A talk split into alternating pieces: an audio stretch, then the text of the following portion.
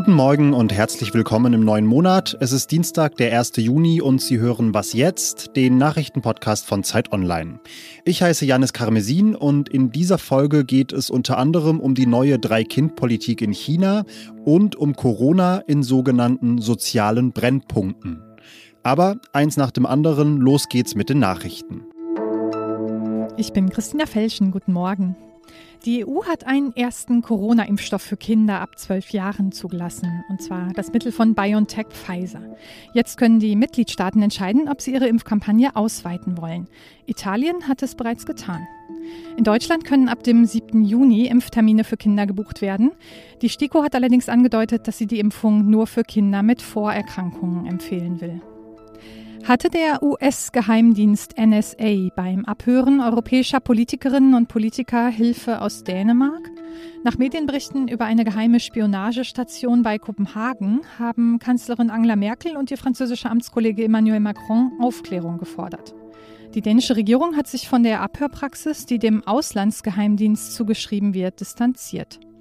Redaktionsschluss für diesen Podcast ist 5 Uhr.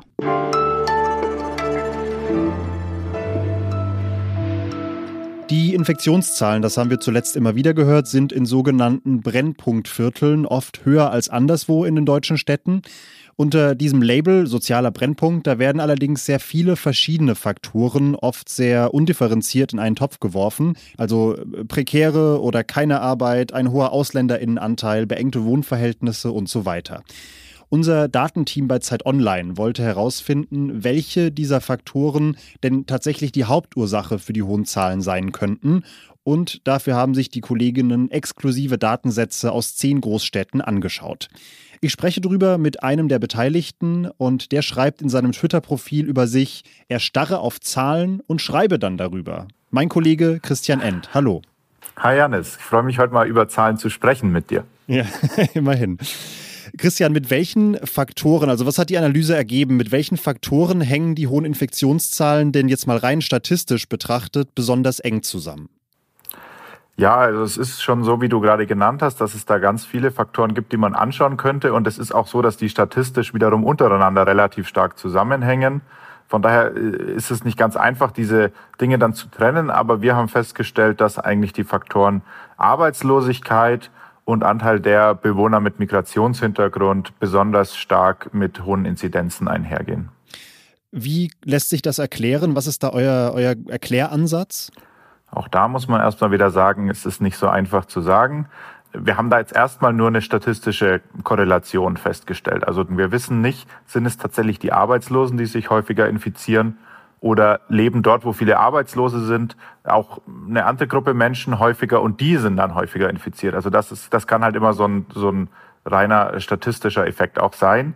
Aber es gibt natürlich ein paar Erklärungsmuster, die man sich vorstellen kann. Also klar, Leute, die sozial benachteiligter sind, die haben vielleicht auch Jobs, wo man sich nicht so gut schützen kann, die man nicht ins Homeoffice verlagern kann, wo man viel Kontakt mit Menschen hat, etwa im Dienstleistungssektor.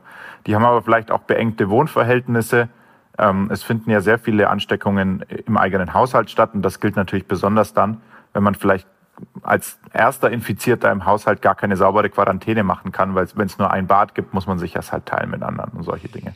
Du, du sagst es ja schon, eine Kausalität wollt und könnt ihr nicht herstellen. Es ist in erster Linie mal einfach eine Beobachtung, wo rein statistisch gesehen Zusammenhänge bestehen. Es gibt ja aber schon Wissenschaftlerinnen, die mit noch sehr aufwendigeren Methoden, als ihr das jetzt tun könnt, versuchen, auch solche ursächlichen Zusammenhänge aufzuzeigen. Was ist denn da der Stand der Forschung? Zum einen gibt es Studien, die schauen sich im Prinzip auch diese Stadtviertel an und kommen dann auch zu relativ ähnlichen Ergebnissen, wie wir sie jetzt haben. Wenn man den Dingen genau auf den Grund gehen will, dann muss man sich äh, quasi individuelle Menschen anschauen, also nicht so, äh, so Gebietskorrelationen. Ähm, und das ist natürlich dann schwierig aus Datenschutzgründen und so weiter. Das kann man am besten machen, indem man sich Daten von den Krankenkassen anschaut. Also die Krankenkassen haben einfach über ihre vielen Versicherten dann einen ganz guten Überblick und können diese Daten dann wiederum anonymisiert an Wissenschaftler geben. Das dauert immer relativ lang, deswegen gibt es da noch nicht sehr viel. Es gibt eine äh, ganz gute Studie, die ergeben hat, dass Arbeitslose tatsächlich auch individuell häufiger wegen Covid im Krankenhaus behandelt werden als andere Menschen. Da gibt es jetzt aber auch wieder zwei mögliche Erklärungen. Es kann sein, dass sie sich häufiger infizieren. Es kann aber auch sein, dass sie einfach häufiger einen schweren Verlauf haben, weil sie zum Beispiel vorerkrankt sind äh, und dann deswegen häufiger ins Krankenhaus müssen. Also da ist noch vieles unerforscht. Vielen Dank, Christian. Danke dir, Janis. Und wer sich die wirklich schön aufbereiteten Ergebnisse dieser Analyse in Ruhe anschauen möchte, der kann in Kürze genau das auf Zeit Online tun.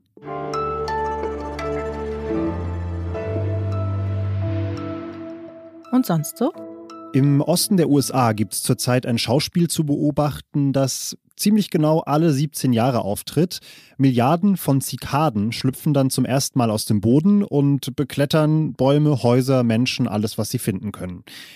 Diese 17 Jahre sind der natürliche Zyklus dieser Tiere. Sie buddeln sich als Larve ein, dann warten sie 17 Jahre unter der Erde, trinken Wurzelsäfte, stärken sich und dann geht's raus, um sich zu paaren.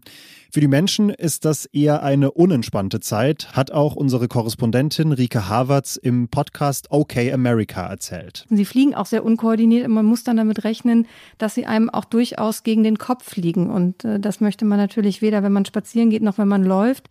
Ja, unangenehm und dazu kommt, sie machen auch noch einen wahnsinnigen Lärm. Und tatsächlich sorgt diese Soundkulisse auch für einige Verwirrung. In den letzten Wochen gehen laut Meldungen bei Polizeinotrufen tatsächlich überdurchschnittlich viele Falschmeldungen ein, weil manche Menschen dieses Geräusch hier für eine Alarmanlage halten. Mit seiner Ein-Kind-Politik wollte China ab Ende der 70er, Anfang der 80er Jahre das Bevölkerungswachstum bremsen, weil die Wirtschaft damals längst nicht alle Menschen gut versorgen konnte. Viele Familien durften damals nur noch ein Kind bekommen, Verstöße wurden teils heftig bestraft. Aber mittlerweile wünscht sich die Regierung das ziemliche Gegenteil, nämlich mehr Geburten. 2016 hat sie deshalb schon auf eine Zwei-Kind-Politik umgeschwenkt und gestern nun sogar auf eine Drei-Kind-Politik. Und was hinter diesem Kurswechsel steckt, das bespreche ich jetzt mit unserer China-Korrespondentin Xifan Yang. Hallo. Hallo Janis. Erklär uns doch bitte erstmal kurz, warum die chinesische Regierung diese Entscheidung jetzt überhaupt getroffen hat. Ja, also die ähm, Geburtenrate in China ist äh, dramatisch niedrig. Die liegt inzwischen bei 1,2 ähm, Babys nur pro ähm, Frau und 2,1 ist so die Ziffer, bei der man sagt, ähm, die braucht man, um eine Bevölkerungszahl, um die Bevölkerungszahl stabil zu halten. Und das ist für China insofern wichtig. Also ähm, Deutschland überaltert ja auch und das ist auch für die deutschen Rentenkassen schon ein Problem. Für China ist das noch ein größeres Problem, weil China ja noch nicht äh, so eine große wohlhabende Mittelschicht hat wie Deutschland. Jetzt werden die ersten aus der Mittelschicht in China aber schon alt und jetzt kommen aber keine Kinder mehr nach, die deren Renten in Zukunft bezahlen. Das heißt, die ganze Bevölkerung überaltert, bevor ähm, hunderte Millionen überhaupt die Gelegenheit hatten, in die Mittelschicht aufzusteigen. Glaubst du denn, dass diese Maßnahme jetzt einfach zu sagen, okay, jetzt sind drei Kinder in Ordnung, dass die tatsächlich den gewünschten Effekt haben wird, dass mehr Kinder geboren werden?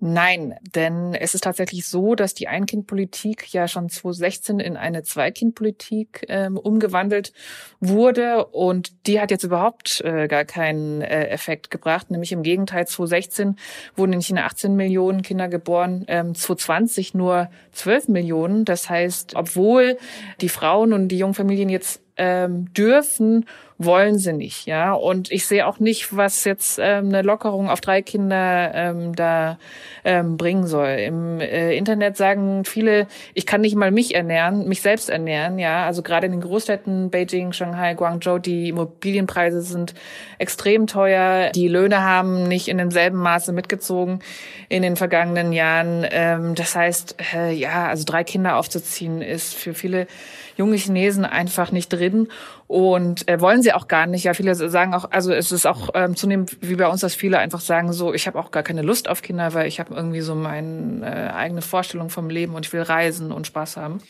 Was glaubst du denn, welche Maßnahmen stattdessen getroffen werden müssten von der Regierung, um das Ziel zu erreichen, das man sich da steckt?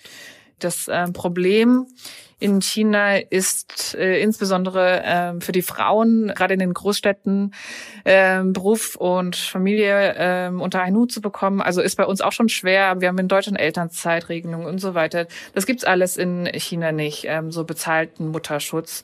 Und zudem kommt, dass die Diskriminierung ähm, von Frauen in den vergangenen Jahren am Arbeitsplatz ähm, in China sogar noch zugenommen hat. Also die Beschäftigungsquote in China äh, unter Frauen war mal sehr, sehr hoch. In den vergangenen Jahren gab es aber Rückschritte in, äh, ja, in der Gleichstellung am Arbeitsplatz. Viele Unternehmen stellen dann auch bevorzugt Männer ein und eben nicht Frauen, die jetzt im Familiengründungsalter sind. Also da gibt es sehr, sehr viel zu tun, aber ähm, es zeichnet sich eben noch gar keine klare äh, Idee der Regierung ab, was sie denn ja eben in Angriff nehmen möchte. Herzlichen Dank. Danke dir, Janis. Und damit endet diese Folge von Was jetzt. Sie können uns schreiben an wasjetzt.zeit.de und Sie können sich auch weiterhin anmelden für unser Podcast-Festival am 20. Juni. Das Formular dazu gibt es unter www.zeit.de/slash festival. Ich hoffe, Sie haben einen guten Start in den Tag. Mein Name ist Janis Karmesin. Ich wünsche Ihnen alles Gute und sage bis bald.